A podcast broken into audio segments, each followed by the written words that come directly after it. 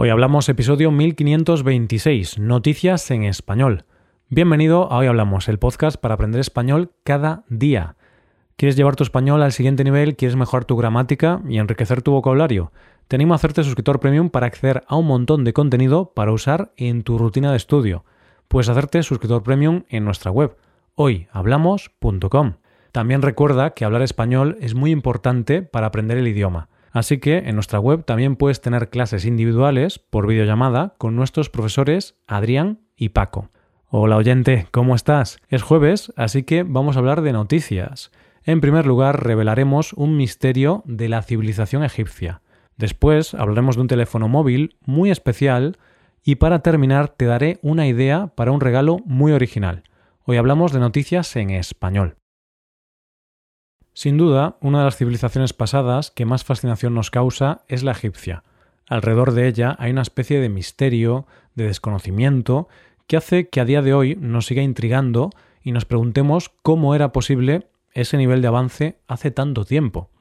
Lo cierto es que poco a poco se van descubriendo algunos de los secretos que ellos guardaban, y en nuestra primera noticia de hoy vamos a conocer uno de ellos.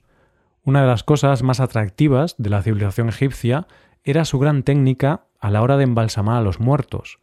Los diferentes estudios, a lo largo de los años, han ido mostrando cómo era este proceso, pero lo cierto es que no se tenía claro cómo era el proceso en su totalidad, hasta ahora, porque la noticia está en que una serie de arqueólogos egipcios y alemanes han descubierto más de 100 vasijas de la funeraria de la ciudad de los muertos de Saqqara.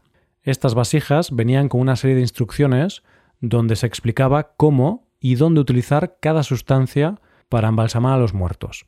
Esto es de suma importancia porque hasta ahora se sabía la mayoría de los ingredientes o elementos utilizados, pero faltaban algunos que no se podían identificar a partir de los escritos de la época. Ahora se sabe cuáles son esos elementos que no se conocían, pero además se especifica cómo usarlos, cuándo usarlos y dónde usarlos. Vamos, es como si hubieran encontrado la fórmula secreta de la Coca-Cola. este descubrimiento se hizo, como dijimos, en la necrópolis de Saqqara, a poca distancia de la pirámide del rey Unas. Allí estaban estas vasijas que datan de entre hace 2700 y 2550 años. Evidentemente, las sustancias no estaban allí a la vista, no. Para detectarlas se han tenido que analizar con sofisticadas técnicas de análisis de materiales. Como te podrás imaginar, las instrucciones no aparecen como un prospecto en papel, sino que están en inscripciones jeroglíficas. Dejando a un lado cuáles eran estas sustancias que se encontraron, los arqueólogos están fascinados con algo que va más allá, con el conocimiento de los egipcios sobre química. Esto dijo uno de los expertos en una rueda de prensa. En el proceso de embalsamiento, una vez sacado el cuerpo de la sal de natrón para desecarlo, la piel enseguida corre el riesgo de ser colonizada por microbios, que la devorarían. Sabían qué sustancias necesitaban poner en la piel, compuestos antibacterianos y antifúngicos, para mantenerla bien conservada.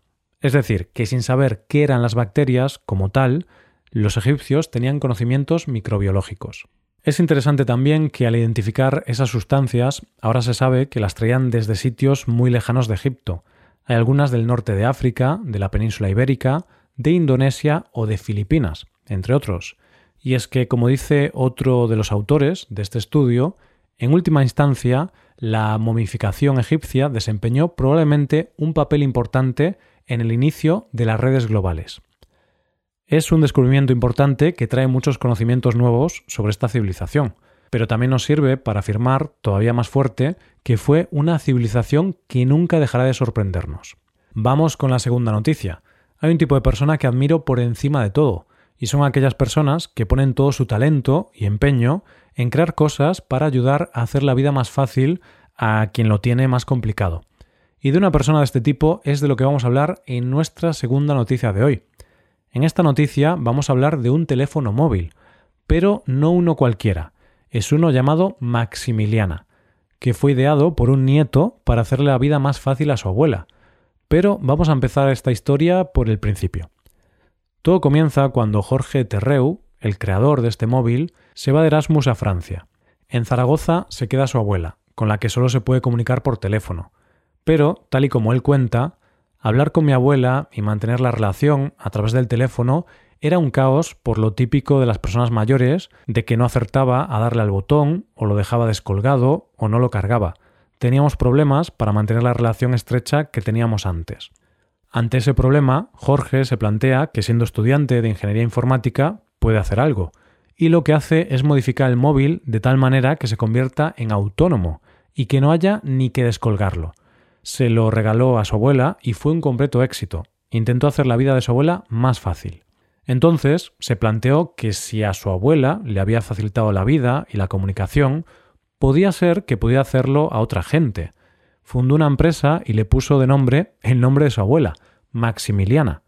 Después de dos años, la empresa ha crecido y la empresa, creada por él y su socio, tiene mil móviles funcionando. El éxito de este móvil radica en su sencillez. Solo tiene una pantalla. Se enciende tocando la pantalla. Los contactos aparecen en la pantalla con una foto de su cara. Se puede descolgar solo. Puede llamar a emergencias solo con agitarlo. Y los familiares, desde otro móvil, pueden controlar la batería del teléfono del abuelo y conocer la geolocalización. Pero las novedades de esta empresa no solo están en el móvil, sino también en su community manager. Y es que si el móvil va dirigido a personas mayores, ¿no tendría sentido que la persona encargada de redes sociales lo fuera también? Y así es. La Community Manager se llama Conchita. Tiene 82 años y es la abuela del otro socio, de Pedro. ¿Cómo llegó al cargo? Ella lo explica. Cuando empezaron, Jorge y Pedro estaban mano a mano y estaban agobiados. Estaban metidos en las redes sociales, pero en un plan funcional, para explicar el dispositivo y poco más, lo que era un poco soso, como son las cosas de las empresas. Un día estaban comiendo con nosotros y mi nieto dijo Estoy agobiado, abuela, de verdad que nos gustaría meternos en las redes sociales, pero no nos da la vida. Y aquí la abuela le dijo Haré lo que sea, aunque no sepa, tú me lo explicas y yo lo haré. Y me metieron en las redes sociales. Bueno, pues esta es la historia de unos emprendedores que han creado un proyecto para facilitar la comunicación a la gente mayor y hacer la tecnología más accesible para ellos. Llegamos a la última noticia del día, Últimamente me pasa que noto que cada vez me cuesta más regalar. Cada vez me resulta más complicado encontrar cosas que las otras personas no tengan. Si a ti te pasa lo mismo, puede que en la última noticia de hoy encontremos la solución. Hace poco fue el día de San Valentín, y ya sabes que cuando se acerca el día de San Valentín, el día de los enamorados, los escaparates de todo el mundo se llenan de corazones, flores y de cosas rojas en general. Y es que esos son los regalos más socorridos, unas buenas flores o una joya en forma de corazón, los clásicos. Pero las personas que quieren ser más originales pueden hacer algo distinto. Ahí es donde entran nuestros protagonistas de hoy, que son varios zoológicos de Estados Unidos y de otros lugares del mundo. Estos zoológicos han decidido que un regalo muy original puede ser una cucaracha. Sí, oyente, has escuchado bien, he juntado en la misma frase regalo original y cucaracha. Te lo explico. Resulta que el Zoo del Bronx ha publicado un anuncio en el que invita a ponerle el nombre de esa persona especial a una cucaracha como regalo. Y ya tirando de sentido del humor a otro nivel, han dicho, no siempre encuentras las palabras correctas, pero aún puedes ponerles la piel de gallina. Nombra una cucaracha para tu San Valentín, porque las cucarachas son para siempre. Es decir, la idea es que tú le pones el nombre de la persona amada a una cucaracha y luego le puedes regalar a esa persona un recuerdo como un vaso, un bolso o un certificado conmemorativo de esa cucaracha que lleva su nombre. Y todo esto por el módico precio de entre 15 y 75 dólares. Y en otro extremo está el Zoo de San Antonio, que va más destinado a las personas con rencor en su corazón o dañadas por el amor, ya que ellos ofrecen que le pongas el nombre a una cucaracha pero de la persona que te hizo daño. ¿Por qué? Porque a esa cucaracha luego se la va a comer un lagarto. Llama de clásico, pero la verdad es que esto de poner el nombre a una cucaracha no le veo mucho sentido, aunque lo cierto es que el amor y los gustos son diferentes para cada uno de nosotros. Y esto es todo por hoy, ya llegamos al final del episodio. Antes de acabar, recuerda que puedes utilizar este podcast en tu rutina de aprendizaje, usando las transcripciones, explicaciones y ejercicios que ofrecemos en nuestra web. Para ver ese contenido tienes que hacerte suscriptor premium en hoyhablamos.com. Esto es todo, mañana volvemos con dos nuevos episodios. Lo dicho, nos vemos en los episodios de mañana. Pasa un buen día, hasta mañana.